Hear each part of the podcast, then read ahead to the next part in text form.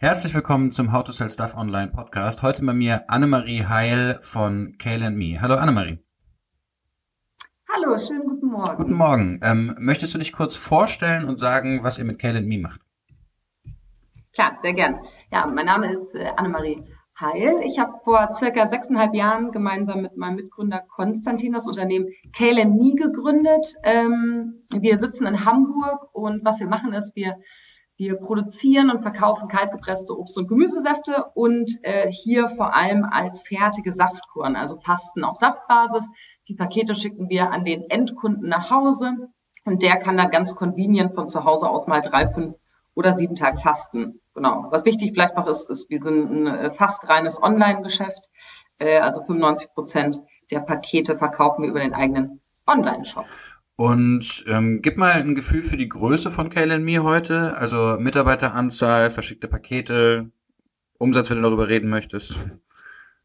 Hm, klar, also wir sind jetzt so 45 Mitarbeiter, liegt daran auch, weil wir selber oder uns relativ früh schon dazu entschieden haben, dass wir selber auch produzieren wollen. Das heißt, von den 45 Mitarbeitern sind natürlich auch einige im operativen Bereich unterwegs, in der eigenen Produktionsstätte hier vor den Toren Hamburgs. Ähm, genau, das ist Mitarbeiter. Dann, wir verschicken so 1500 bis 2500 Pakete pro Woche in etwa. Äh, warum diese große Spanne? Das liegt einfach daran, weil wir ein sehr volatiles Geschäft haben. Also für gewöhnlich ist natürlich, wann macht man so ein Fasten? Tendenziell vor Weihnachten macht natürlich äh, keiner so gerne ein Fasten. Daher diese Volatilität da drin, wobei wir merken, dass diese Corona-Zeit und dieses kontinuierliche mit der Gesundheit beschäftigen, das so ein bisschen rausgenommen hat. Aber äh, genau, das ist so ein bisschen diese Größenordnung, so 1500 bis 2500 Pakete die Woche, die wir verschicken. Cool. Ähm, und äh, hilf mir doch mal zu verstehen, was für einen Markt ihr vor sechseinhalb Jahren vorgefunden habt und wie ihr auf diese Idee gekommen seid. Klar, gerne. Also welchen Markt haben wir vorgefunden? Das war uns, glaube ich, am Anfang gar nicht so klar. Den haben wir uns nämlich auch nicht so ganz genau angeguckt, weil mein Mitgründer und ich, wir haben uns damals in Kapstadt kennengelernt. Er war dort während seines Masters, ich während meines MBAs im Auslandssemester. Und ähm, ja, in Südafrika und vor allem in Kapstadt war damals dieses ganze Thema gesunde Ernährung und kaltgepresste, also beziehungsweise frisch gepresste Obst- und Gemüsesäfte vor allem total in. Und in Deutschland war das noch gar nicht so sehr angekommen. Also wenn man hier einen Saft irgendwie angeboten bekommen hat mit rote Beete, haben erstmal alle Leute die Augen verdreht. Und äh, in Kapstadt war das schon total okay. Und ähm, wie sind wir damals darauf gekommen, dort vor Ort? Wir haben relativ viel Sport gemacht dort, haben aber auf der anderen Seite auch gut unser Leben irgendwie gelebt und sind irgendwie eines Tages über jemanden gestolpert, der dort äh, Saftkuren angeboten hat. Und für mich war das Thema damals noch so eine Diät, so Saftkur gleich Diät. Das, was alles Fasten bewirken kann, äh, ist mir einfach heute alles erst so, so bewusst. Und so sind wir aber gest, äh, damals eben darauf gekommen, haben dort vor Ort eine drei Tage Saftkur gemacht, kurzerhand. Und das war ein echt wahnsinnig prägendes und wahnsinnig äh, tolles Erlebnis. Also jeder, der schon mal gefastet hat, kennt es wie sich das anfühlt, wenn irgendwann dieses Fasten hoch entsteht während, äh, während so, einem, äh, so ein paar Tagen. Und bei mir ist das wirklich gekommen am zweiten Tag. Ich bin irgendwie morgens um sieben aus dem Bett gesprungen und habe mir gedacht, boah, was bringt der Tag? Und haben dann wirklich echt kurzerhand entschieden, wow, das Thema wollen wir mit nach Deutschland nehmen. Und ähm, für uns war eigentlich der Weg vorgeebnet. Ich wollte in die, in die ähm, Restrukturierungsberatung gehen und mein Mitgründer wollte eigentlich die Wirtschaftsprüfung und somit haben wir uns halt gedacht, ja gut, wenn wir das Thema wirklich mit nach Deutschland nehmen und so am Wochenende für Freunde und Familie Säfte pressen, um den eigenen Saftkonsum zu finanzieren, dann machen wir das, wenn dann, als Hobby nebenbei. Und ähm, ja, so ist das dann auch in einer gewissen Art und Weise gestartet. Deswegen haben wir uns auch den Markt nicht so wirklich angeschaut. Es gab schon ein paar Player im deutschen Markt, die so ein paar Monate vorher gestartet sind, aber äh, ja, nicht wirklich in der Fläche, nicht so, ähm, wie das dann über die Jahre hinweg auch äh, gewachsen ist. Und ihr habt dann ja eine eigene Produktion aufgemacht und ich stelle mir das ja nicht unbedingt als das einfachste Hobby vor, eine Produktion für Saftpressen aufzumachen, oder? das, ist, das ist richtig. Ähm, war auch am Anfang ähm, sehr, sagen wir mal, rudimentär alles. Also wir hatten natürlich äh, keine, kein Kapital, also dadurch, dass wir ja so locker gestartet sind, wir hatten kein Kapital dazu, um wirklich eine moderne Produktion da am Anfang aufzubauen. Das heißt, was wir gemacht haben, ist erstmal im Umkreis von Hamburg, wir haben uns erstmal dazu entschieden, wir bauen das in Hamburg auf. Warum?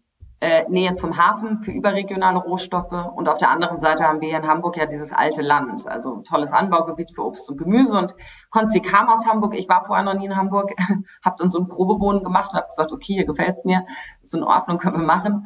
Und äh, dann bin ich hier im Endeffekt oder sind wir hier rumgefahren und haben einfach bestehende und vorhandene Saftmanufakturen besucht und haben geguckt, wer für uns oder mit uns gemeinsam die ersten Produkte produzieren kann. Und es hat uns eigentlich nur einer reingelassen und der wurde es dann auch. Und dort haben wir uns dann im Endeffekt jede Woche eingebietet sozusagen, ein, zwei Tage und haben dort eben vor Ort produziert. Somit war das Anfangsstartkapital ähm, nicht riesig. So, wir haben im Endeffekt äh, mit unserer der Hälfte der Stammkapitaleinlage sind wir im Endeffekt ein Jahr lang weit gekommen. Also wir haben die den Online-Shop gebaut, wir haben die ersten Produkte in den Markt gebracht, wir haben den ersten Praktikanten eingestellt und all das haben wir im Endeffekt finanziert mit der Hälfte der Stammkapitaleinlage, also relativ äh, schlank. Und daher war auch das Thema mit der Produktion ja kompliziert, sich da reinzuarbeiten. So wie stellt man überhaupt die Säfte her, aber stemmbar, weil wir da am Anfang eben auch einen Partner an unserer Seite hatten, der uns da technisch gesehen äh, einfach geholfen hat. Und wie habt ihr den denn überzeugt? Weil das waren am Anfang ja wahrscheinlich keine Mengen, die für den attraktiv waren.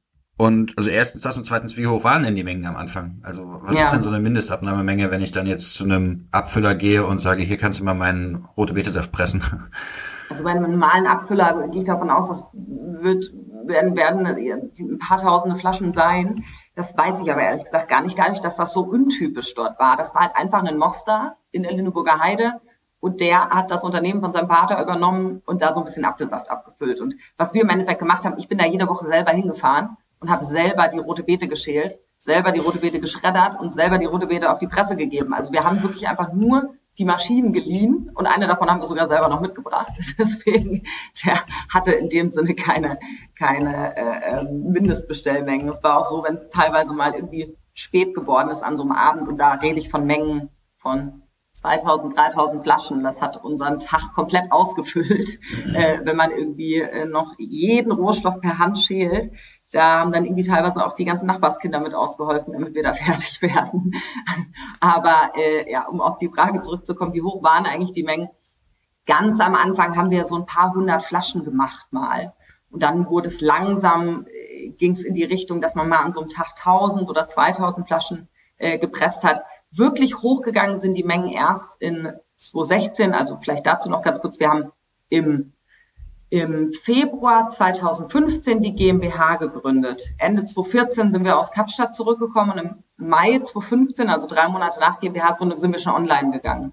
Es ging alles relativ schnell und Anfang 2016 war klar, dass wir zur Höhle der Löwen kommen, zu dieser äh, Show und wussten dann, okay, um das vorzubereiten, operativ und um die Mengen auf Lager zu haben, brauchen wir irgendeine andere Lösung, beziehungsweise brauchen wir irgendwie einen anderen, anderen Backup da so ein bisschen. Und erst dann sind die Mengen wirklich hochgegangen und dann haben wir auch mal 10.000, 20.000 Flaschen an so einem Tag produziert.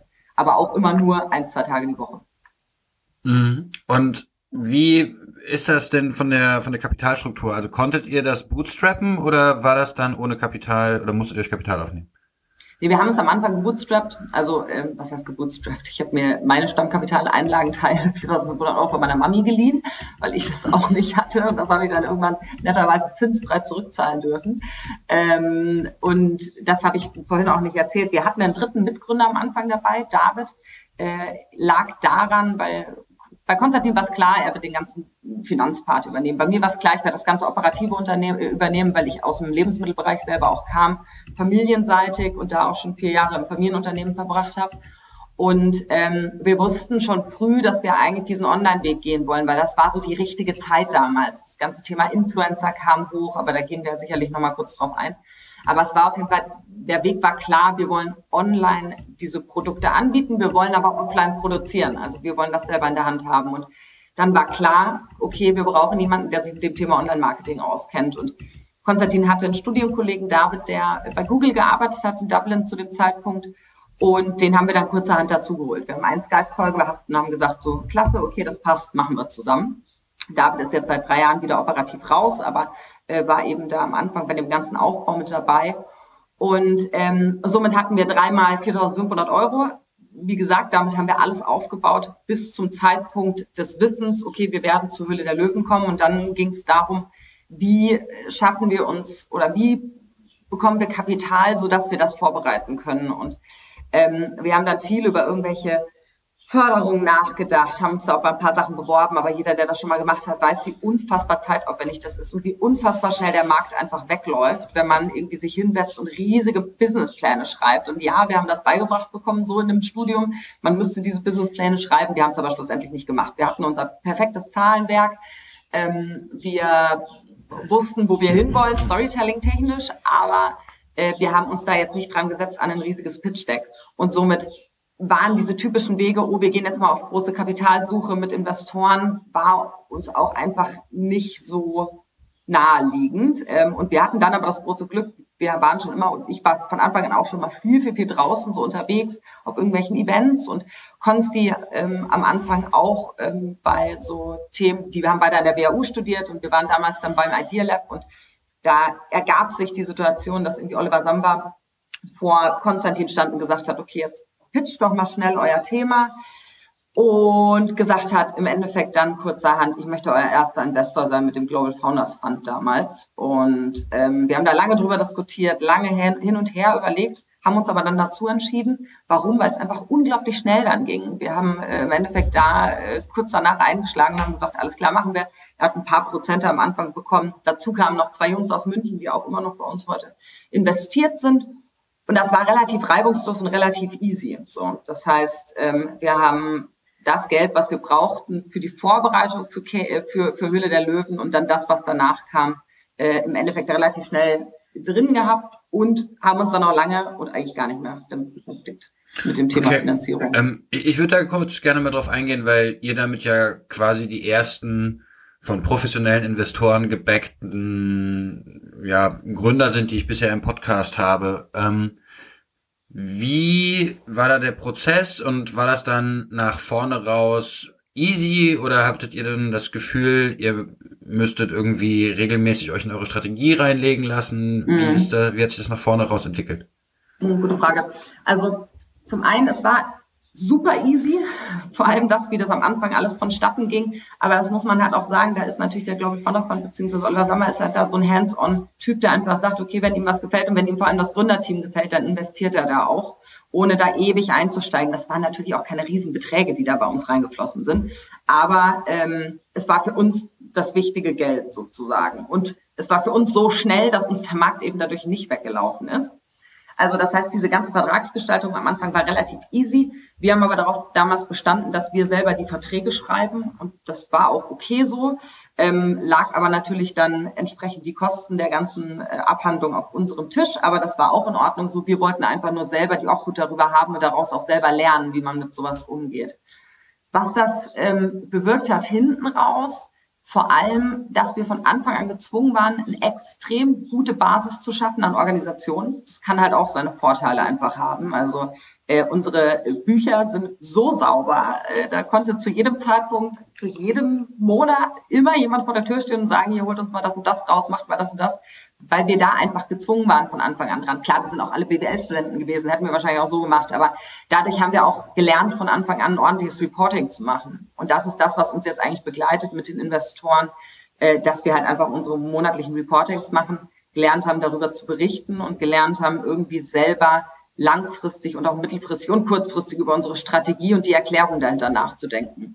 Und äh, ja, dafür bin ich definitiv ähm, dankbar. Ähm, warum haben wir uns jetzt später dann nicht nochmal dazu entschieden, aus KLMI so einen typischen Invest-Case zu machen und die zweite, dritte, vierte, fünfte Runde irgendwie äh, zu machen. Ich, also wir sind, Konstantin und ich vor allem, sind schon sehr, sehr gerne Unternehmer auch. Und ähm, wir haben gemerkt, dass das Thema so ein heißes Thema auch ist. Äh, Gesundheit, Nachhaltigkeit, Saftkur, äh, Fasten, dass das organische Wachstum schon in so hohen ähm, prozentualen Stellenwerten äh, war, quasi, dass wir das auch so theoretisch hinbekommen haben. Damals war es absolut no notwendig, äh, Geld äh, einzusammeln.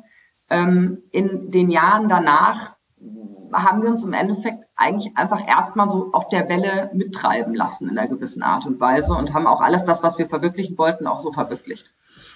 Okay, ähm, an der Stelle würde ich dann mal kurz fragen, wie verteilt sich denn euer Umsatzsplit so auf Märkte und Produktkategorien? Also ich gehe mal davon aus, dass ihr sehr ähm, dachzentriert seid, aber habt ihr einen mhm. signifikanten Umsatz im nicht deutschsprachigen Ausland?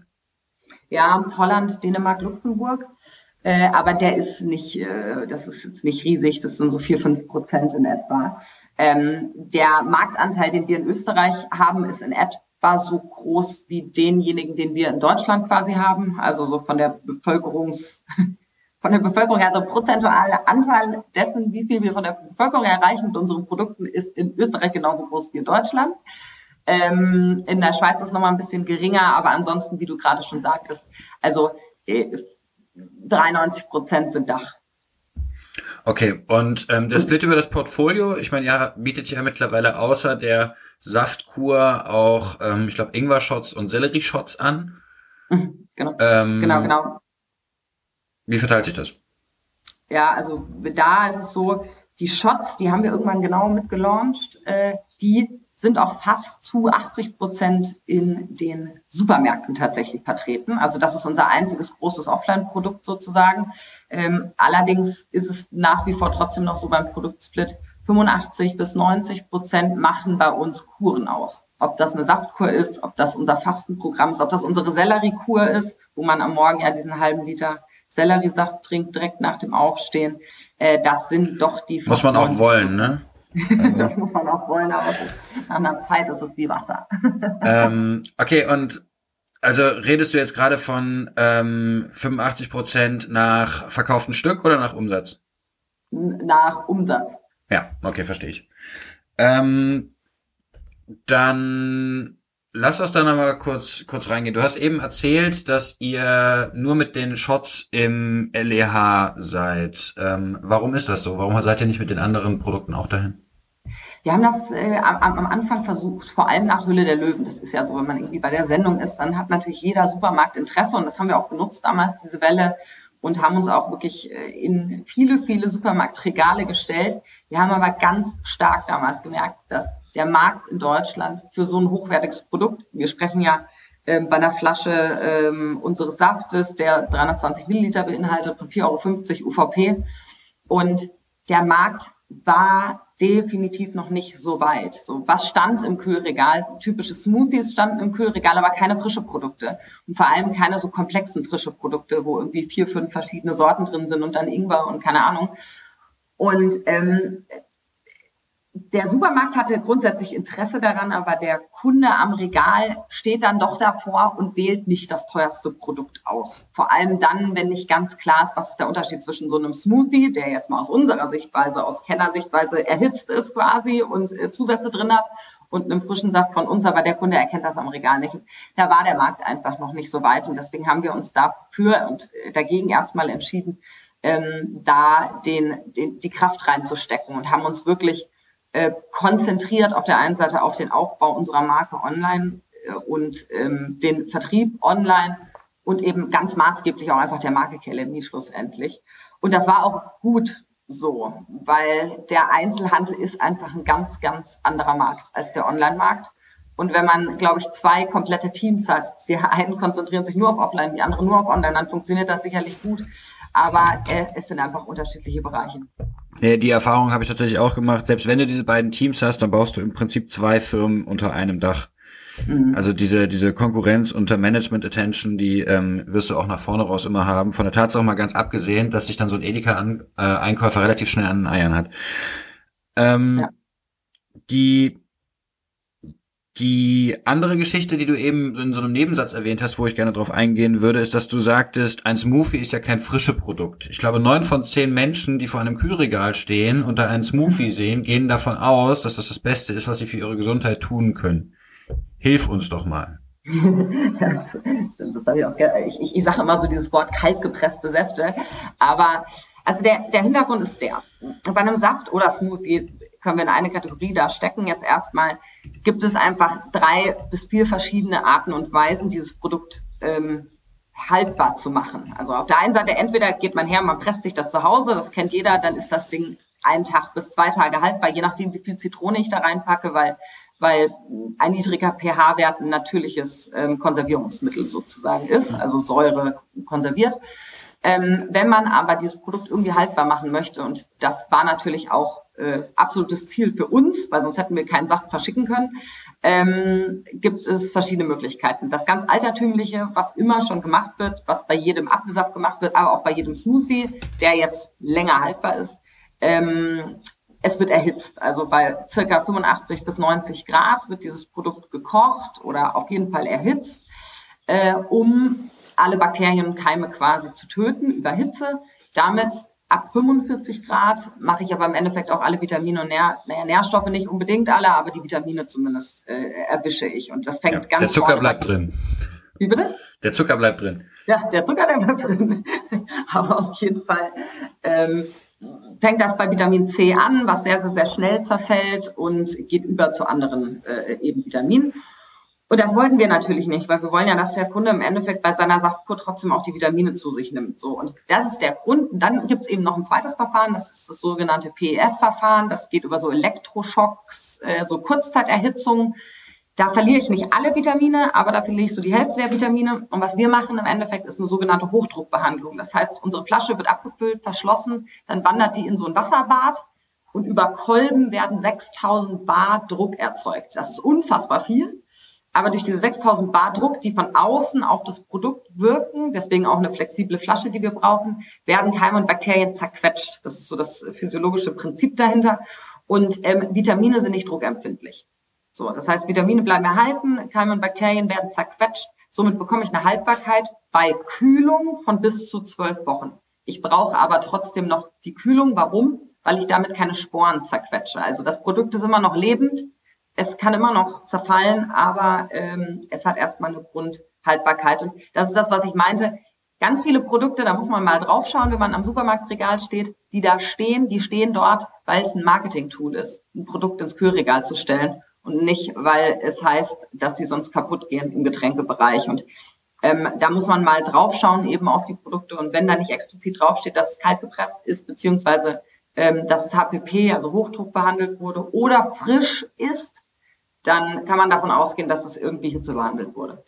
Ähm, du hast gerade gesagt, oder frisch ist. Was bedeutet das? Ist das so eine, ist das so ein Lebensmittelcode, den man wissen muss, dass wenn da mhm. steht frischer Saft, dass das bedeutet und nicht erhitzt? Mhm.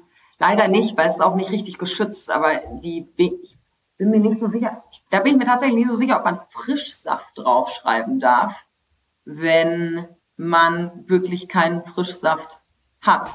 Das ist eine gute Frage. Aber ganz viele Sachen davon sind nicht geschützt. Also dieses kalt gepresst zum Beispiel auch, was eigentlich früher immer ein, ein, eine Aussage war für die Qualität und das, dass es halt nicht erhitzt wurde, äh, darf auch bei anderen Produkten verwendet werden, die erhitzt wurden, weil man auch theoretisch verargumentieren kann, dass ich den Apfel ja selbst nicht erhitzt habe, sondern der Apfel wurde ja quasi geschreddert und dann gepresst und somit ist er auch kalt gepresst. Aber das ist total skurril, dieses ganze Thema.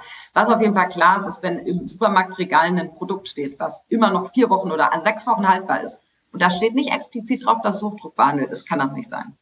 Okay, ähm, ganz ehrlich, wie viele Menschen wissen das? Ganz wenige, aber mehr heute als noch vor sechs Jahren. Das bedeutet doch, dass ja einer eurer, eurer Kern-USPs eurer Marke etwas ist, was hochgradig erklärungsbedürftig ist, wo auf der anderen Seite große Teile der Bevölkerung überhaupt keine Ahnung haben, was das ist. Absolut. Und das ist auch der Grund, warum wir diese Geschichte nicht am Supermarktregal erklären wollen und auch nicht können. Könnt, oder? Also, ja. ich wüsste nicht wie. Schwierig schwierig dort zu erklären, weil der Kunde sich die Zeit gar nicht nimmt, das Produkt aus dem Regal zu nehmen, um, um überhaupt die Erklärung darauf zu finden, warum das ja zu teuer ist.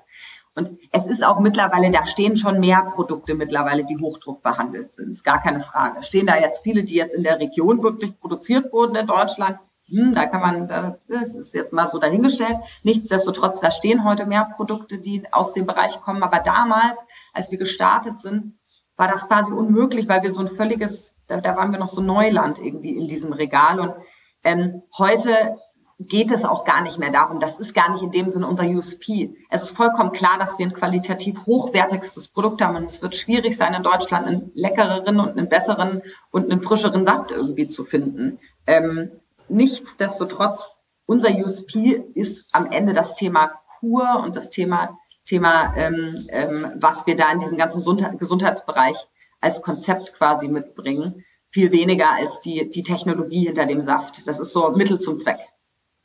Ja, okay. Ähm, dann, dann hilf mir doch mal bezüglich der, ähm, der Kurenden, sagt man das so? Weiß ich nicht. Ja. Ähm, wer ist denn die Zielgruppe? Wer kauft denn sowas? Wer macht denn ähm, so Kuren und was ist so die Durchschnittslänge der Kur? Mhm. Also die Durchschnittslänge der Kur ist mittlerweile so fünf Tage. Die meisten Leute äh, machen das so fünf Tage, die sich so ein bisschen was zutrauen. Eine, eine Woche ohne Wochenende? Äh, eine Woche ohne Wochenende, ganz genau. Oder gerade mit Wochenende für die schwierigen Tage.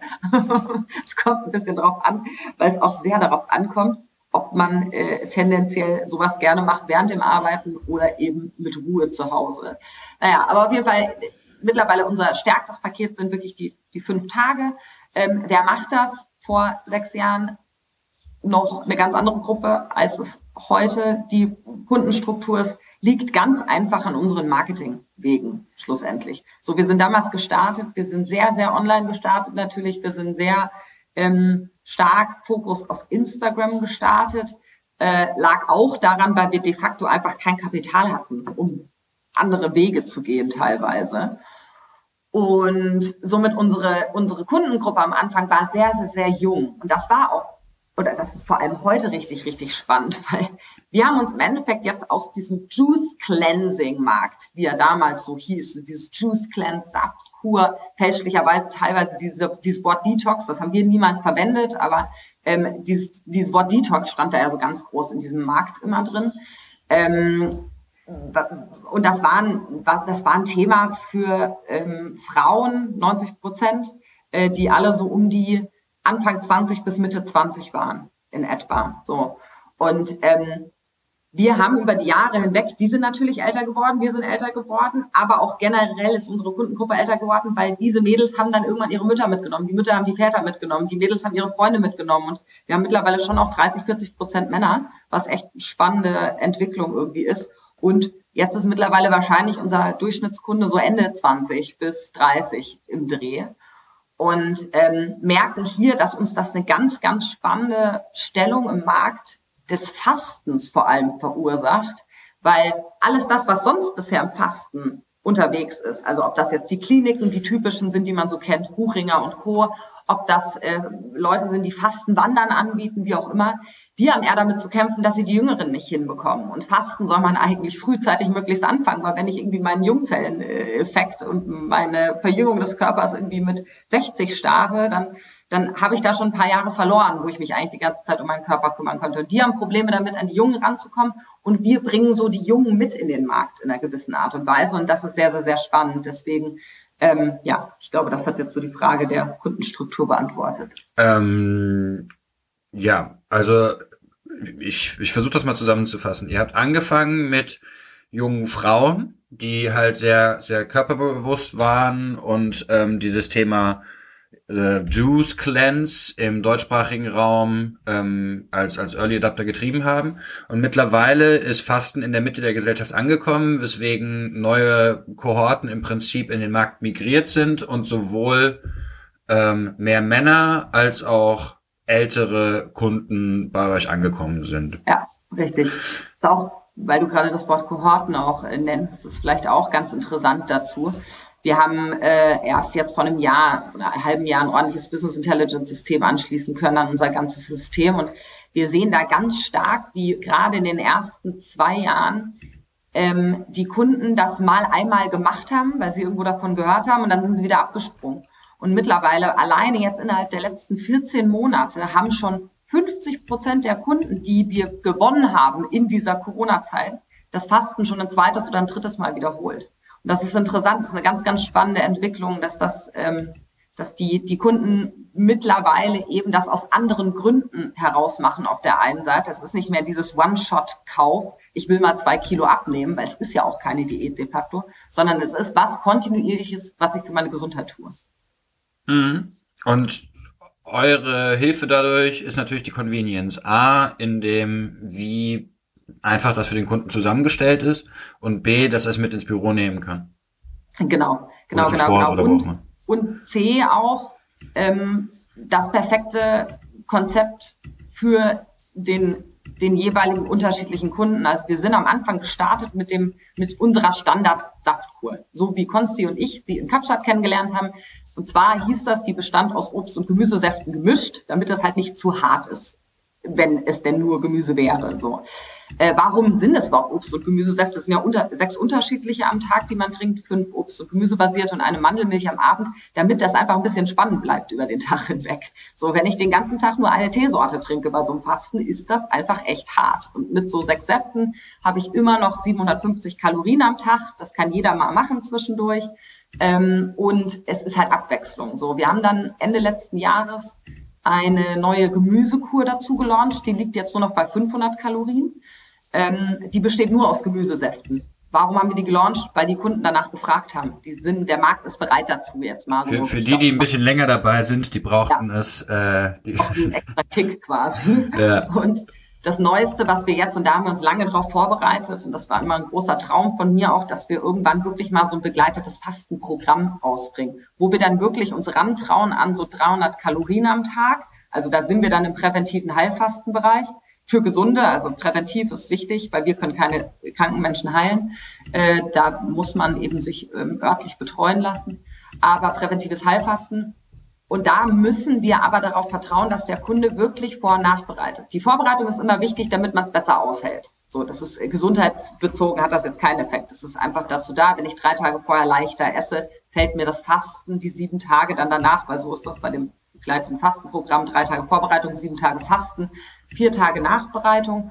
Da fällt mir das einfach einfacher. Aber die vier Tage Nachbereitung, die sind so essentiell wichtig bei so einem Fasten, dass der Körper wieder langsam eben an Nahrungsmittel rangeführt wird. Und das können wir halt nur bieten, wenn wir davon ausgehen können, dass der Kunde das ernst meint. Und deswegen haben wir dieses Programm geschaffen, wo derjenige zu Hause eben noch dazu von unseren Fastenleitern begleitet wird. Und ähm, genau, deswegen haben wir jetzt so ein bisschen für jede Gruppierung an möglichen Kunden, die einen, die sagen, ich will das mal immer mal so zwischendurch machen, eine Saftkur für jemanden, der nur Gemüse mag und für jemanden, der sagt, ich will, will wirklich zweimal im Jahr zwei äh, zweimal im Jahr richtig fasten und habe aber keine Zeit und auch nicht das Geld und nicht die Lust dazu, irgendwo in ein Hotel zu fahren, ähm, möchte aber trotzdem begleitet sein, haben wir eben jetzt noch dieses Programm.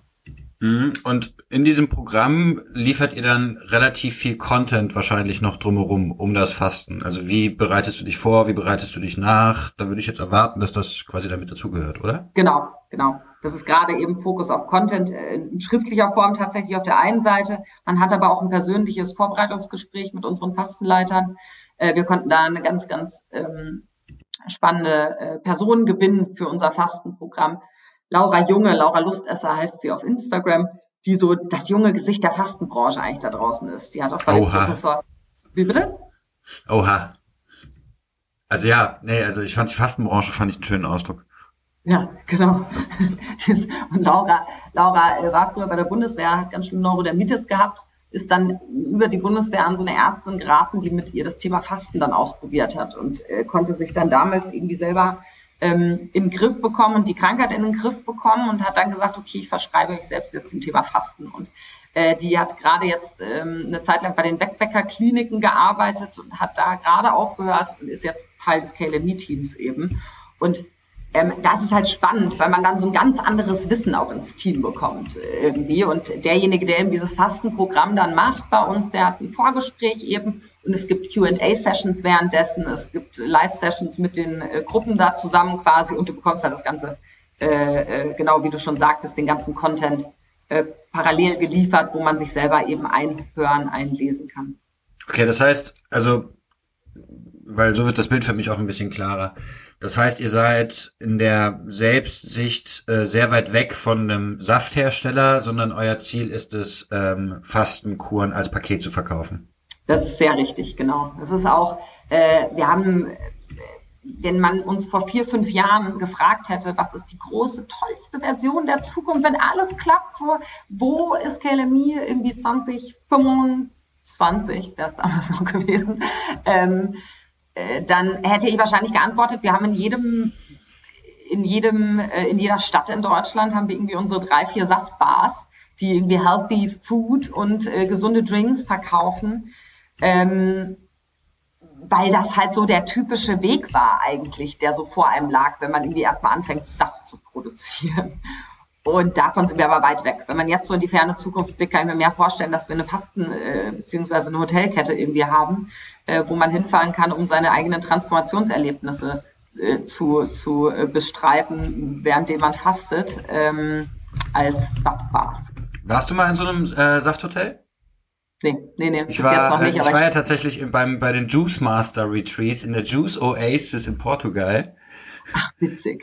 Ähm, das war eine sehr interessante äh, Erfahrung, weil wie ich, also ich kann, kann auch bestätigen, dass die, die Alterskohorten halt schon eher über 30 waren, zum einen.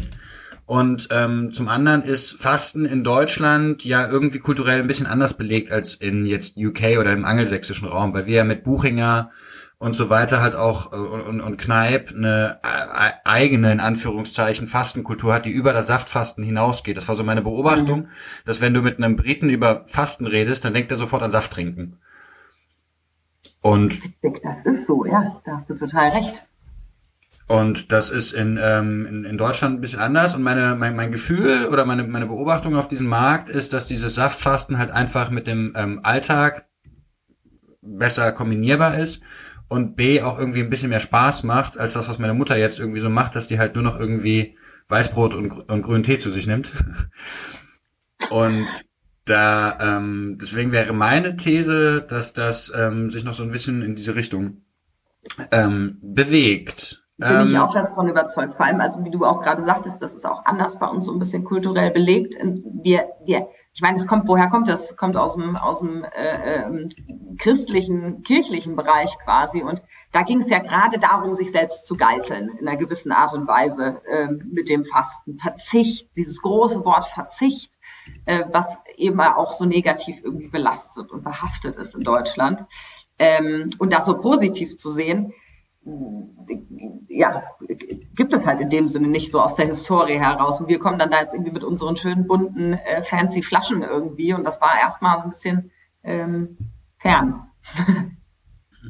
ähm, ich, wir haben jetzt eben ganz viel von Fasten als Trend gesprochen. Ähm, ist dieses Fasten als Trend für euch erstmal gut oder habt ihr auch das Gefühl, dass ähm, mit dem Mehr an Aufmerksamkeit auch irgendwie ein Mehr an Angebot in die Kategorie strömt und das so ein bisschen unübersichtlich wird für den Kunden? Also es auf jeden Fall strömt da mehr in den Markt rein. Ich meine, wie wahnsinnig viele Apps jetzt alleine irgendwie in den letzten Jahren da so hochgefloppt sind. Und jeder redet über das Thema intermittierendes Fasten, wobei das ja eigentlich noch das Thema ist, was am wenigsten bisher wissenschaftlich belegt ist.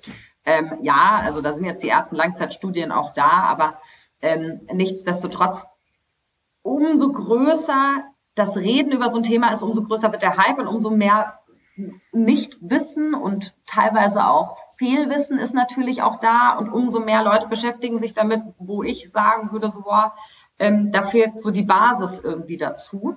Ähm, bietet das aber auch genauso auf der anderen Seite Chancen und Möglichkeiten. Wenn wir halt was von Anfang an wirklich wahnsinnig stark vorangetrieben haben, war es auf der einen Seite, wir kennen unser Produkt.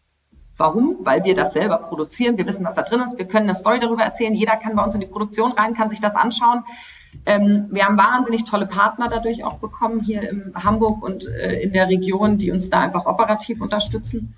Und auf der anderen Seite haben wir in den Jahren wahnsinnig viel auch über das Thema Brand und Marketing eben gelernt, so dass wir uns schon selber auch äh, zuschreiben, dass wir da schon immer an der oberen Stelle hoffentlich mitschwimmen werden. Äh, auf jeden Fall jetzt ist das definitiv so. Und ich bin immer der Meinung, umso mehr Konkurrenz, umso besser ist es und umso mehr Aufmerksamkeit da ist, umso besser ist es, solange man seine Hausaufgaben macht und sich seinen Werten bewusst ist. Und die sind bei uns so manifestiert. Ähm, und wenn wir denen treu bleiben, dann können wir aus diesem Marktstatus quo eigentlich nicht rausfallen, weil das ist der Markt. Das Thema Nachhaltigkeit, was wir uns von Anfang an riesig auf die Schiene, auf die Fahne geschrieben haben, was eigentlich die Leute heute nur noch nervt gefühlt, wenn man das Wort nur nennt, ist aber nicht so schlimm so. Das, das ist eines unserer Kernthemen und wir handeln danach so. Und wenn die Leute nicht mehr wissen oder nicht mehr darüber hören wollen, dass wir das machen, dann machen wir das trotzdem so. Das Thema Qualität, was ich schon gesagt habe, und auch ganz groß das ganze Thema Expertenwissen. Wir haben von Anfang an immer Experten von extern dazugeholt, damit eben wir mit unserem BWLer-Wissen nicht irgendwas nach draußen kommunizieren, was eben nicht der Wahrheit entspricht. Deswegen haben wir Mitarbeiter, die eine Fastenleiterausbildung machen, eine Mitarbeiterin reingeholt, die Fastenleiterin selber ist und schon immer all das wirklich eben im Team versucht aufzubauen und zu haben oder eben von extern dazu zu holen. Und daher, ja, der Markt wächst, der Markt ähm, wird more crowded, aber äh, ist grundsätzlich ja auch gut. Ja, und du, du hast jetzt eben ähm, viel von den Apps gesprochen und, und anderen Möglichkeiten, wie man halt irgendwie fasten kann. Aber hast du denn das Gefühl, dass das Ding, ähm, der, der Bereich Saftfasten an sich wächst in Deutschland? Ja, auch. Also sehen wir natürlich ja auch ähm, in unseren Zahlen. Kommen da momentan noch mehr Konkurrenten rein? Immer mal, aber nicht so wie in den ersten zwei Jahren.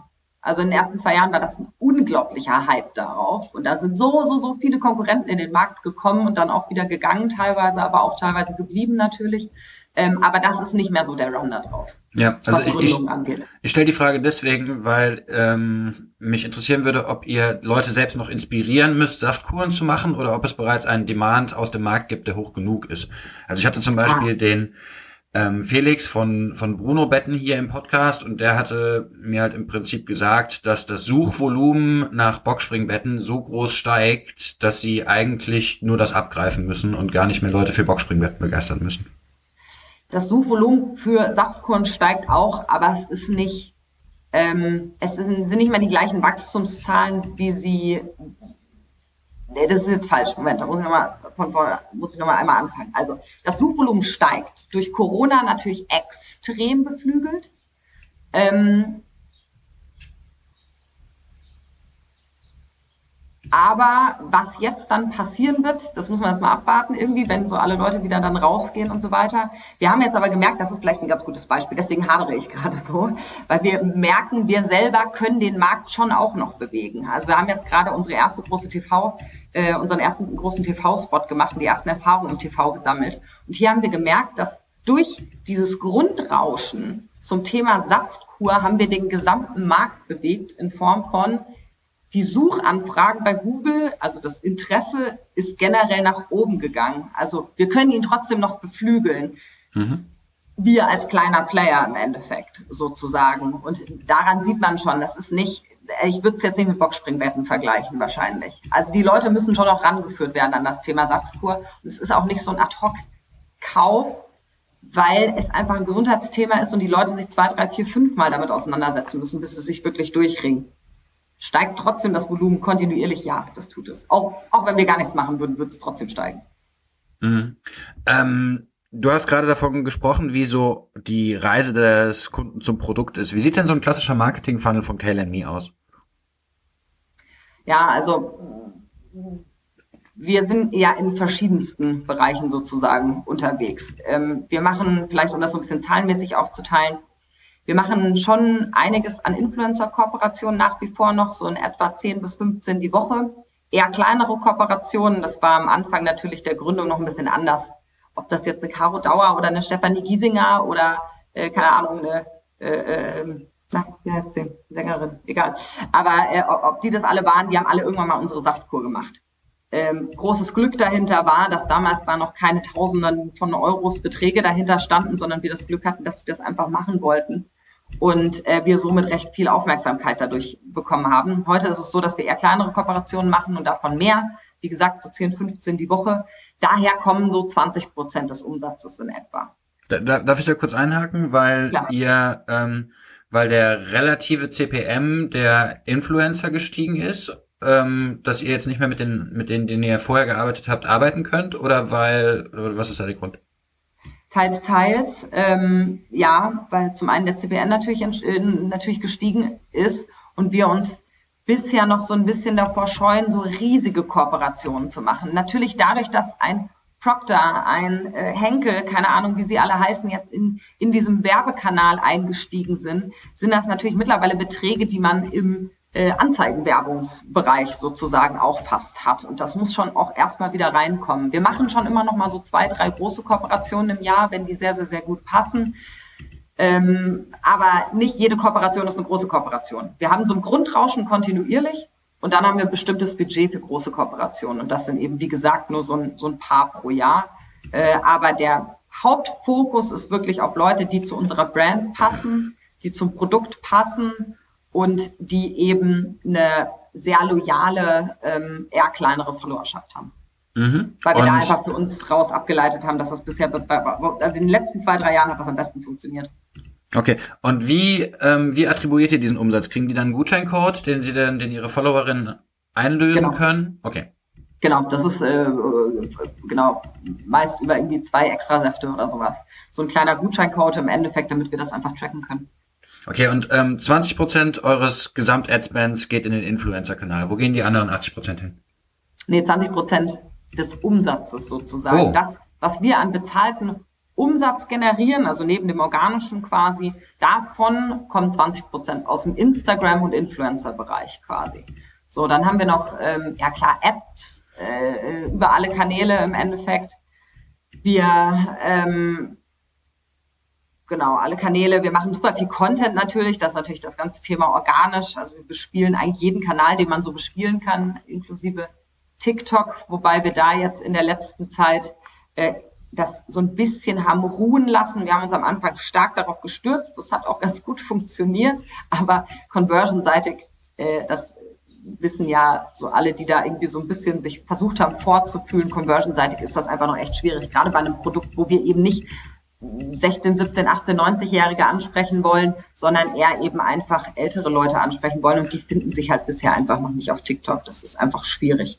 Ähm, genau, trotzdem spielen wir den Kanal. LinkedIn wird immer äh, wichtiger für uns, merken wir gerade als Content-Kanal, jetzt wo mehr und mehr natürlich Facebook contentseitig eben wegbricht. Ähm, genau, wir haben jetzt das erste Mal TV ausprobiert, das habe ich ja gerade schon kurz erzählt, haben jetzt eine größere Kampagne mit Pro7 äh, Sat1 gehabt über die fünf Wochen hinweg. Kann gut sein, dass das für uns ein kontinuierlicher Kanal wird. Das muss man jetzt dann sehen, wenn man diesen Kanal für sich erstmal ausgewertet hat, weil klar, auch hier jeder, der da schon mal Erfahrung gemacht hat, es ist kein kein Performance-Kanal. Gerade dann, wenn man in Richtung Brand gehen will. Und wir haben einen sehr brandlastigen Weg hier gewählt für diese Kampagne. Ähm, und äh, ja, genau. Kann aber eben ein Grundrauschenkanal im Endeffekt werden. Wir haben Out of Home jetzt schon vier Kampagnen gemacht, also Plakatwerbung in den großen Städten funktioniert tatsächlich ganz gut. Äh, wird uns sicherlich auch erhalten bleiben im Endeffekt. Und werden jetzt noch mal ein bisschen mehr im Bereich PR machen.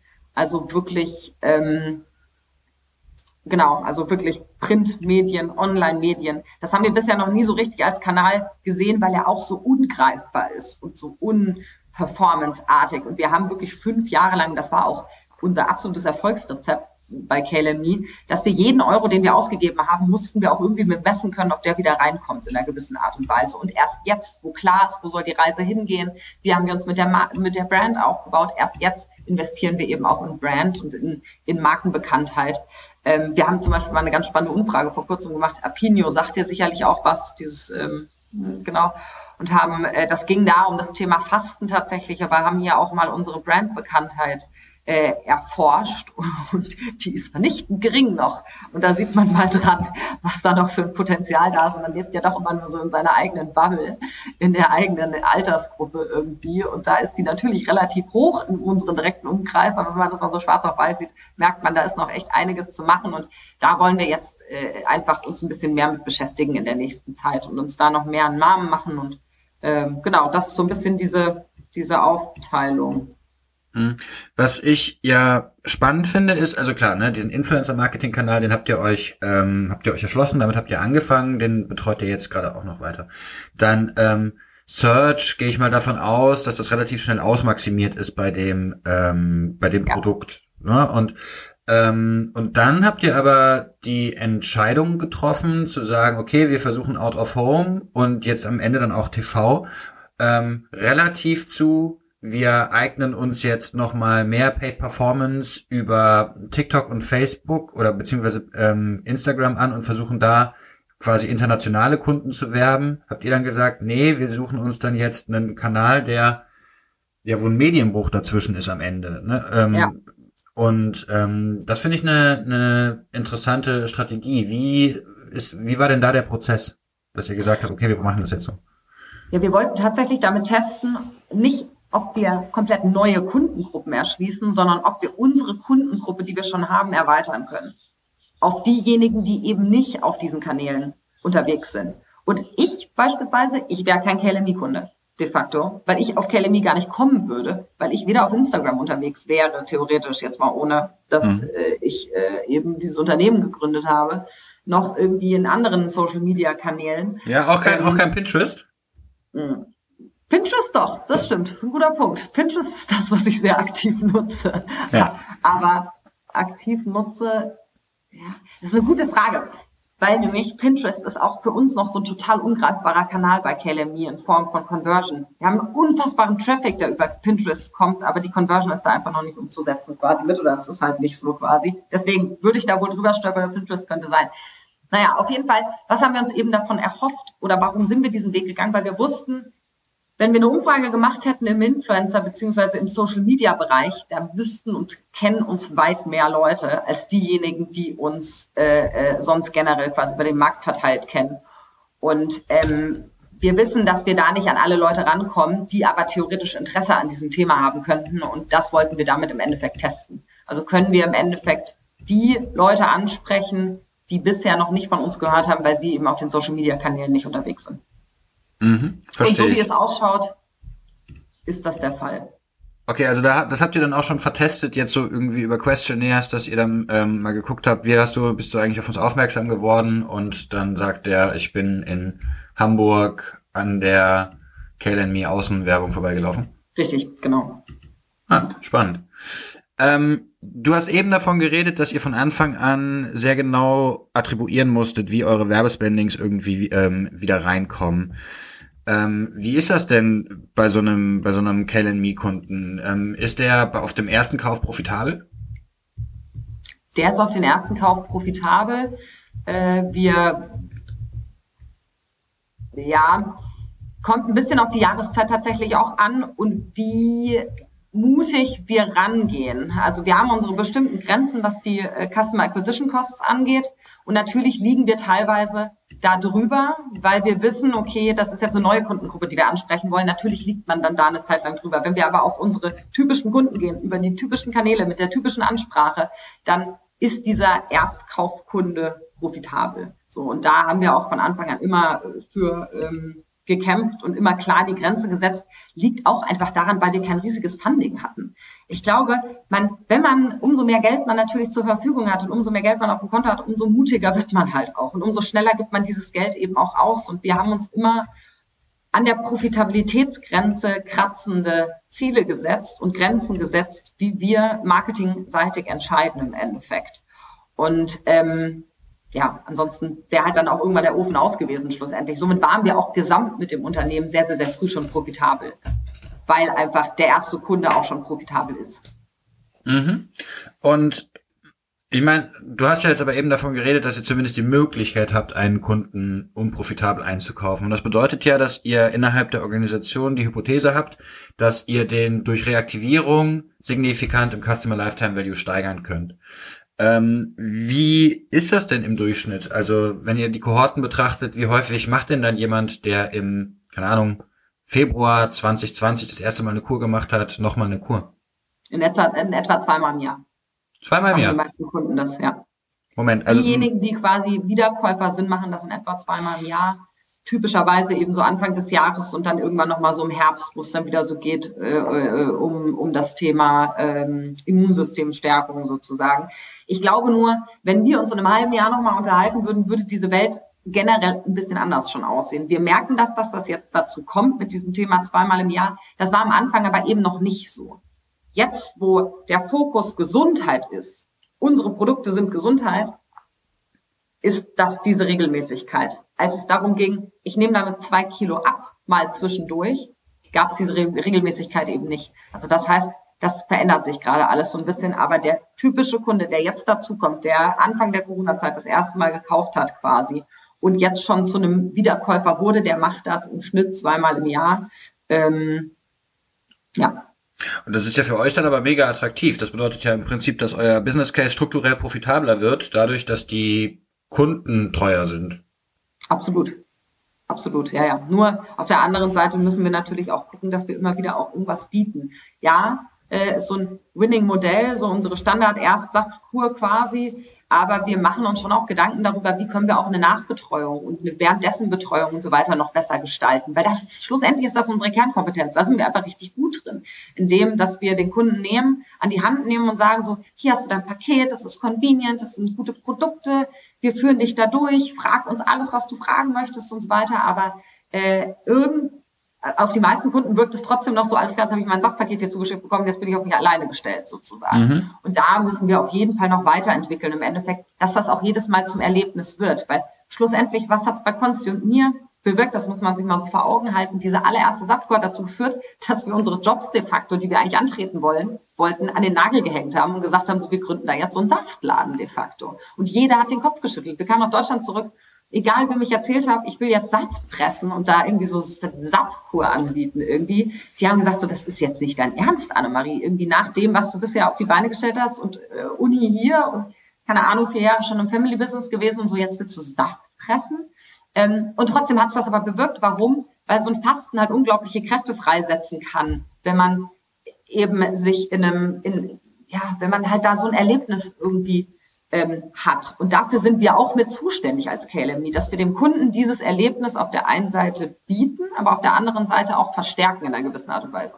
Wir haben auch viele Kunden, die irgendwie dann erzählt haben, so, oh, danach habe ich irgendwie mein ganzes Leben umgekrempelt. Oder ich habe mich vor kurzem mit einer Dame unterhalten, die selber Fastenleiterin ist. Die hatte jemanden bei einem Fasten dabei, die hat ihren Mann danach verlassen. So, man sagt auch eigentlich Herzlichen immer. Glückwunsch.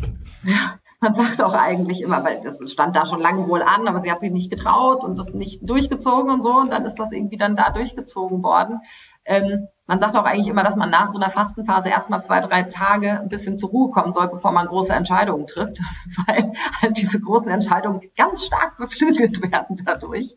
Ähm, ja, genau. Und deswegen, das wird auf jeden Fall ein wichtiger Punkt sein, um diesen Customer Lifetime Value äh, nochmal zu verstärken, dass KLMI immer wieder ein spannendes Erlebnis eben bietet. Neben dem, dass es gute Produkte sind, weil gute Produkte kann auch jemand anderes bieten. Mhm. Du redest ähm, sehr viel von dem von dem Content, den ihr rund um die Fastenkur macht. Ähm, wie habt ihr denn innerhalb eures Marketingteams das strukturiert? Weil das muss ja auch alles jemand schreiben und losschicken. Mhm. Mhm. Also wir haben mittlerweile äh, tatsächlich für eigentlich alle Bereiche jemanden, der dafür zuständig ist. Wir haben eine Texterin, die komplett einfach nur Texte schreibt im Endeffekt. Wir machen mittlerweile vier große Fotoshootings pro Jahr. Das muss man ja auch mal äh, ähm, überhaupt sich vorstellen. Das haben wir am Anfang, haben wir mal nebenbei ein paar Fotos gemacht, aber mittlerweile ist es vollkommen Teil des, äh, äh des Budgets quasi, dass so vier bis fünf Fotoshootings pro Jahr stattfinden mit unseren Produkten, mit Storytelling dahinter und so weiter. Wir ähm, haben eine Person, die ist de facto nur für Instagram zuständig. Wir haben eine Person, die ist nur für das Thema Influencer zuständig. Also so ist es im Endeffekt ähm, ja, aufgeteilt. Wir haben eine Person, die sich nur um den Newsletter kümmert. Wir haben einen riesigen Newsletter. Das ist ein extrem wichtiger Kanal noch für uns. Das habe ich vorhin ehrlich gesagt gar nicht genannt. Entschuldige, aber äh, der, unser Newsletter ist ein extrem wichtiger ähm, Reaktivierungskanal für unsere Kunden. Ja, das ähm, und der der Newsletter ist das eine, also auf welchem System läuft der? Ist das eine Automation? Ja, wir machen das über Mailchimp. Okay. Mailchimp, ja, genau. Und äh, die, das ist nicht keine Automation. Nein, nein, nein. Wir haben eine Mitarbeiterin im Endeffekt, die, die ähm, sich wirklich jede Woche hinsetzt und die Strategie dahinter aufstellt für die nächste Woche. Was machen wir im Newsletter? Wie bespielen wir den Markt? Machen wir einen rein Hamburg-Newsletter? Äh, wir overloaden die Leute auch nicht damit, sondern es geht immer jede Woche ein Newsletter raus mit einem bestimmten Content-Thema, der entlang unserer Kampagne auch spielt. Ähm, also wir, wir haben, klar, wie jedes Unternehmen, was stark im Content-Bereich ist, hast du ja im Endeffekt deine Kampagnen, die man so spielt und ähm, entlang dieser Kampagnen bewegt sich eben auch der Newsletter. Es gibt ab und zu mal Aktionen, um die Leute wieder zu triggern, den Newsletter auch wieder zu öffnen. Aber wir sind eigentlich als KLMI von Anfang an fast ohne Rabattcodes gefahren. Man findet auch von uns keine Rabattcodes irgendwo. Ja, wir haben das mal immer mal wieder, haben wir schon drüber gesprochen, mal einen Influencer mit zwei extra Säften oder sowas. Aber fast immer produktbezogen, wenig prozentualer äh, äh, Rabattcode einfach so, weil wir für uns einfach gemerkt haben, zum einen kostet dann der Kunde jedes Mal was quasi. So, äh, wir haben ein qualitativ hochwertiges Produkt und das hat einen bestimmten Preis. Und in dem Moment, wo ich neben dem Versand, der auch wahnsinnig teuer ist, dann noch Rabatte gebe, legen wir halt im Endeffekt drauf. Und umso gewöhnter Kunden, das weiß ja auch jeder schlussendlich, umso gewöhnter Kunden an Codes sind, umso weniger kaufen sie noch ohne Codes. Und das wollten wir ehrlich gesagt für unser, unser Produkt nicht, weil wir einfach der Meinung waren, das passt dazu nicht. Ja, das ist ja auch bei eurer Taktung zweimal im Jahr ähm, schwierig durchzusetzen, weil dann wären es die zweimal im Jahr, die der Gutscheincode kommt, kommt dann wahrscheinlich die Conversion. Sehr richtig, auch das. So, ne? Also da funktioniert ja die klassische Zalando Remarketing-Denke. Alle 100 Tage gibt's noch mal einen Gutscheincode. Ähm, ja. Nicht so richtig. Das stimmt, aus, hast recht, ja. Aus dem Ding. Ähm, okay, das heißt, der, klar, ne, also der, der Newsletter ähm, versorgt die Kunden mit Content und sorgt dann auch dafür, dass sie dann immer mal wieder sagen, okay, komm, jetzt habe ich mal eine Woche Zeit, jetzt ziehe ich das mal durch. Ähm, die regelmäßigen Kunden, die kaufen im Schnitt zweimal im Jahr. Wie viele gibt's denn, die das einmal ausprobieren und dann ähm, nicht halt in so eine ähm, ja, stabile Kundenbeziehung kommen? Und was sind da eure Tools, um sie dann doch dazu zu, also um doch zu versuchen, sie äh, ja ins Scale and Me Universum zu überführen? Das läuft tatsächlich auch über Newsletter sozusagen. Also wenn wir an diese Kunden nochmal ran, wir haben auch immer mal so Aktionen, diese Einmalkäufer, dass wir die zum einen versuchen dazu zu bringen, eine Kundenumfrage zu beantworten, damit wir eben auch lernen daraus, was ist da eigentlich passiert quasi. Auf der anderen Seite aber eben auch wirklich gezieltes Mail-Marketing auf diese Person zugehend. Und das läuft dann meist über Coupons tatsächlich. Also über irgendeinen Rabattcode, um sie dann da nochmal anzuhalten. So, probier doch nochmal, was ist denn das, was passiert ist? Äh, wobei ich da eben auch nochmal ähm, sagen muss, das wird in den nächsten Monaten nochmal ein anderes, ein anderer Rückblick sein, weil wie gesagt, wir haben am Anfang die ersten zwei, drei Jahre auch viele Kunden verloren, weil wir teilweise irgendwie noch so Probleme hatten. Wir haben unsere Mandelmilch beispielsweise am Abend, ja. Und die war damals noch pH-werttechnisch, ich hatte ja gesagt, äh, eben umso saurer ein Produkt, umso besser hält es sich. Und dieser Mandeldrink, der äh, hatte gar keine Säure drin. Somit war der super anfällig auf so ein bisschen Wärme. Und wenn der Kunde dann mal ein Paket geschickt bekommen hat und der hat das mal zwei Stunden draußen stehen lassen quasi, dann konnte es eben schon sein, dass dieser Mandeldrink kippt. Und da haben wir, glaube ich, viele Kunden damals verloren, weil dieses Produkt noch so instabil quasi war. Deswegen, also die Welt sieht generell einfach ein bisschen anders mittlerweile aus, was unsere wiederkehrenden Kunden angeht. Wenn ich jetzt aus dem Bauch heraus, aber auch da kann ich erst ein paar Monate mehr dazu sagen, wenn ich jetzt aus dem Bauch heraus sagen müsste, wie viele dieser Kunden der letzten ähm, 24 Monate hat wirklich nur einmal gekauft, sind das wahrscheinlich schon so 30, 40 Prozent, sicherlich. Muss ja sein. Wenn 50 Prozent schon mindestens zweimal nochmal bestellt haben, gemäß Kohortenanalyse, wird das da irgendwo quasi liegen. Ähm, werden die nicht nochmal bestellen? Weiß man nicht. Mal gucken. Mhm. Ähm, das klingt ja fast so, als wäre es möglich, ein Kale Me auch in so einer Art Abo-Modell anzubieten. Ne? Und das ist ja momentan der der Hype im gesamten Markt, dass jeder Euro, den du Recurring Revenue hast, halt irgendwie zehnmal so viel bewertet wird wie ein Euro von jemandem, der einfach gekauft hat. Ähm, könnte man aus Kale Me ein Abo-Modell machen? Und wie wir haben tatsächlich aussehen? ein Abo-Modell. Also ja, wir bieten ein Abo-Modell wir bieten tatsächlich ein Abo-Modell an, aber es ist nicht sehr präsent. Also wenn man auf unsere Seite kommt, stolpert man da jetzt nicht drüber. Warum? Weil wir relativ lange technische Probleme damit tatsächlich hatten in unserer alten Struktur. Ähm, wir ziehen jetzt aber gerade auf Shopware äh, 6 um und ähm, dann wird das alles abbildbarer sein. Also wir haben mittlerweile auch ein IT-Team von drei Leuten im Team, wirklich direkt. Das hatten wir früher auch noch nicht. Äh, das verschafft uns unglaublich viel Raum, solche Projekte auch wieder ordentlich anzugehen. Aber trotzdem, dieses Abo-Modell wird nie 30, 40 Prozent unserer Kunden ausmachen oder unserer wiederkehrenden Kunden ausmachen. Warum? Der Kunde will sich nicht dazu zwingen lassen zu fasten. Das ist das, was wir für uns so ge gelernt haben. Auch diese ganzen Abo-Modelle, die bisher laufen, also quasi die ganzen Abokunden, die wir bisher haben, das sind alles keine Leute, die eine Saftkur bekommen, sondern das sind alles Leute, die einzelne Säfte sich zusammengestellt haben, die sie am liebsten mögen und die kriegen sie dann alle zwei oder vier Wochen zugeschickt. Also dieses Thema des, des äh, Fastenpakets oder des, des des Saftkurpaketes und das auf Abo-Modellbasis, da glaube ich persönlich noch nicht dran. Und das ist auch das Feedback, was wir bisher bekommen haben, weil wann passt das dann schon mal rein, wenn man dazu quasi gezwungen wird? So, man muss sich da ein bisschen drauf einstellen. Man fühlt sich irgendwann danach und dann sagt man, okay, jetzt will ich es machen, aber dann will ich es auch in 24 Stunden. Das erwarten auch unsere Kunden so. Wenn die heute bestellen, kriegen die das halt morgen. Also mhm. wenn sie jetzt heute bis 12 Uhr bestellen, haben sie morgen ihr Saftpaket da und äh, dann können sie direkt übermorgen quasi damit starten. Ähm, das ist ein lang vorbereiteter Kauf auf der einen Seite, aber dann, wenn sie sich dazu entschieden haben, dann muss das sofort da sein. Ja, ja. Ja, ja, dann auch wieder. Also das ist äh, auch hier wieder die Analogie bei mir zum Boxspringbett. Ich habe drei Monate lief ich um dieses Ding drumherum und ähm, jetzt bin ich total schockiert, dass ich eine Lieferzeit von sechs Wochen habe. ja, das verstehe ich. Ähm, okay, also ähm, Fasten im Abo macht nicht so richtig Sinn, weil niemand sich sagen möchte, wann er jetzt zu fasten hat. Verstehe ich. Ähm, wo geht denn dieser, dieser Markt insgesamt hin? Was ist denn so deine These, was jetzt gerade so in diesem, weil wenn ich dich richtig verstehe, so wie du redest, seht ihr euch eher als Fastenfirma als als Gemüse- und Saftfirma? Ja, wir sehen es definitiv eher als wirklich so Fastenkonzept, Saftkur-Konzept-Thema, der ähm, ähm, vor allem auch auf der einen Seite ja das Produkt anbietet, aber auf der anderen Seite auch den Content dazu anbietet. Also das ist vielleicht noch wichtig, das habe ich auch noch nicht erwähnt. Äh, wir haben jetzt uns echt 24 Monate ganz intensiv mit unserer Brand beschäftigt. Ich, archetypische Markenführung sagt dir wahrscheinlich auch was, dass man ja quasi so auf den Ursprung geht, so wo kommt das Unternehmen her?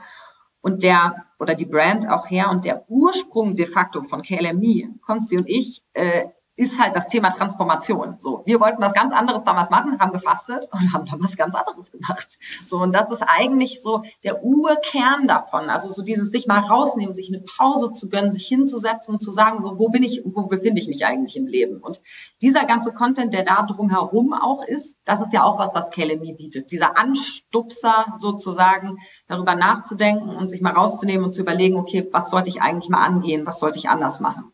Und da kann halt eine Fasten ein super Tool sein. Und wir haben jetzt in diesem ganzen Markenworkshop und in diesem ganzen Prozess eine Übung auch gemacht. Das war, äh, dass alle Mitarbeiter einmal ein ähm, Inhaltsverzeichnis für ein KLMI-Magazin aufsetzen sollten. Was wäre wohl der Inhalt von äh, einem KLMI-Magazin? Und dann haben wir uns gedacht, nachdem wir das so fertig hatten, irgendwie so, boah, das wäre doch auch cool, so offline nochmal zu denken und wirklich ein KLMI-Magazin zu kreieren. Und daraus ist wirklich unser neues Magazin entstanden. Das heißt Pause. Und äh, somit, das sieht man eben schon, ja, auf der einen Seite das ganze Thema, wir sind der perfekte Convenient-Anbieter für dein Fastenerlebnis und auf der anderen Seite bieten wir dir aber auch gleichzeitig den Content dafür. Und das ist das, wo auch die Reise hingehen wird und nochmal viel intensiver hingehen wird. Und wenn irgendwann, und da werden wir jetzt auch die ersten Erfahrungen sammeln, wenn der Kunde ähm, nicht das nur zu Hause erleben will, weil unsere einer unserer Kundengruppen ist natürlich auch junge Mütter, die irgendwie gerade abgestillt haben, sagen, ich muss jetzt mal irgendwie mal wieder klarkommen, irgendwie will mich mal wieder so bei mir selbst fühlen, die aber eigentlich zu Hause raus müssen, weil zu Hause mit Kind und Mann und äh, keine Ahnung, am besten noch die Mutter, da, wo soll ich mich denn da rausnehmen, geistig so? Ähm, dass wir denen auch irgendwann eine Möglichkeit bieten, KLMI auch offline irgendwo zu treffen. Und das äh, wird sich aber noch herausstellen, ähm, wo und inwiefern das sein wird. Aber das ist so all das, wo eigentlich die Reise hingehen wird. Mhm. Also Kale and Me Offline-Treffen, was sind da so die Ideen, in die ihr denkt? Sind das dann so so äh, so äh, Fast Fastenpartys oder ist das eher jetzt so eine Art dann doch so ein, so ein Laden, wo man sich seine Kur abholen kann? Nee, eher so eine Art Retreat, wirklich. Dass man mal wirklich irgendwo hinfährt quasi oder in der jeweiligen Stadt äh, seine Gruppe hat, mit der man das gemeinsam vielleicht auch macht. Weil ja. jeder macht es halt gerne alleine. Viele lassen sich halt gerne einfach ähm, äh, auch mitreißen mit so einer Community. Ist ja auch ein besonderer äh, Community-Vibe, der da entsteht bei so einem Fasten. Also ich ah, weiß okay. nicht, ob du das auch so erlebt hast, dann da. Ja, ja man, man, man sitzt ja viel und hat wenig zu essen, ne? Also man hat ja viel Zeit, sich miteinander zu beschäftigen. Also das ist ja schon so. Ähm, und was ich auch beobachtet habe, das stimmt schon, es kommt dann so, so nach ein paar Tagen kommt ja dieses, dieses Fasting High, wo du dann auch wirklich richtig blubberst aus dir raus und, und äh, mit ja. den Leuten in Kontakt kommst. Das heißt aber, so ein, so ein KLME, ähm, Event wäre dann sowas wie so ein Fastenretreat in der Lüneburger Heide, ähm, wo man dann da irgendwie so 20, 30 ähm, Hardcore-Fans ähm, mitnimmt für so fünf Tage, weil das ist ja so die Standard-Saftkur, äh, wo man drumherum dann noch so ein bisschen ähm, so Awareness, Yoga und, und weitere Dinge machen könnte und dann am Ende den Content, der daraus produziert wurde, halt irgendwie für seine E-Mail-Newsletter-Strecken benutzt? Beispielsweise, genau. Genau. Aber in erster Linie ist das Ziel da wirklich erstmal diejenigen auch mitzunehmen, die sagen, wenn ich gefastet habe in der Vergangenheit, dann war ich nicht zu Hause, weil ich kann nicht zu Hause sein dann. Ähm, und es würde mir gut tun, wenn ich da so eine Community habe dafür. Und es gibt tatsächlich in diesem Bereich von so jungen, jungen Menschen, die einfach mit anderen jungen Menschen gemeinsam das irgendwo machen wollen, gibt es noch nicht so wahnsinnig viel. Vor allem nicht in Deutschland. Ja. So, und das äh, ist so ein bisschen die Idee. Ja, die sitzen alle in U-Boot. Ähm, so, ähm, gut, wir haben über den Fastenmarkt gesprochen, wir haben darüber geredet, wo ihr mit der, der ähm, Marke Kale Me hin wollt. Jetzt ist es aber natürlich so, dass ihr Funding aufgenommen habt. Ne? Und irgendwann ähm, wollen da halt Leute ihr Geld haben wahrscheinlich. Oder habt ihr da mit denen einen anderen Deal getroffen, wie, ähm, wie ihr das wieder rauslösen könnt?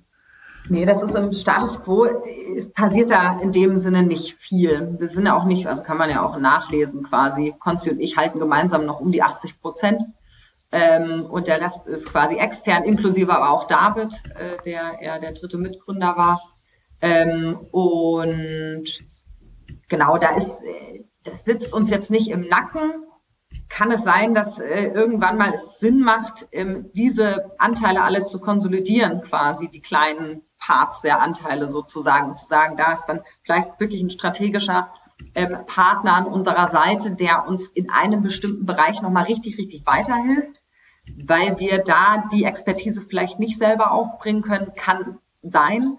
Liegt da jetzt schon konkrete Gedanken auf dem Tisch? Nee, nicht wirklich. Aber wir werden uns mittelfristig damit irgendwann mal beschäftigen. Aber es ist jetzt nicht so, dass da jetzt irgendwie eine Zeit, Zeitnot da ist. Wir sind ja auch kein riesiges Fokusunternehmen für unsere Investoren in dem Sinne, aber nichtsdestotrotz klar, das kann sowohl für uns als auch für die die äh, Anteilseigner sozusagen irgendwann schon mal von Interesse sein, diese ganzen kleinen Einzelbits und Parts quasi zusammenzupacken und da eher äh, das einer Person in die Hand zu geben. Mhm. Verstehe ich. Ähm, vielen Dank für das Gespräch. Ich habe sehr viel über Fasten und ähm, den, den äh, Fastenmarkt in Deutschland und die Herstellung von Säften gelernt. ähm, ja, und dann wünsche ich dir noch einen schönen Start in die Woche und vielen Dank für deine Zeit. Das wünsche ich dir auch. Vielen, vielen Dank.